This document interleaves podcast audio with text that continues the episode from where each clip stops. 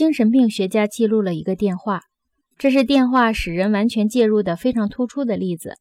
据报告，神经质的儿童打电话时会失去一切神经过敏的症状。一九四九年九月七日的《纽约时报》刊载的一条新闻，给电话使人冷静的参与性质提供了一个非同寻常的例证。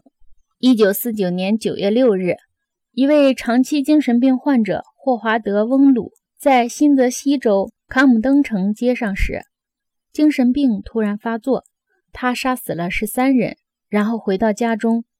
紧急部队携带机关枪、霰弹枪和催泪弹。奔赴现场，鸣枪警告。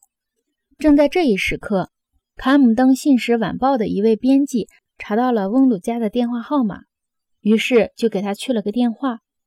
翁鲁竟停止射击去接电话。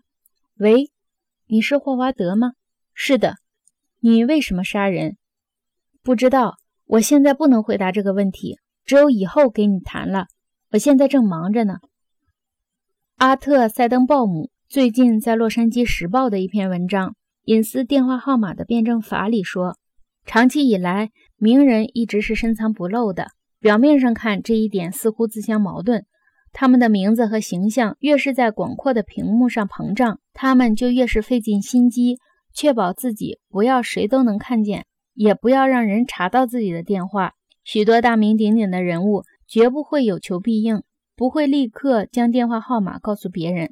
有人专门替他们接电话，只有在他们的要求之下，代接电话的人方才把已经累积起来的电话记录送给他们。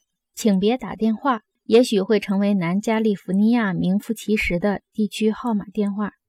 打电话真寂寞，这句歌词绕了一个圈子。要不了很久，无精打采、真寂寞的，就将是电话自己了。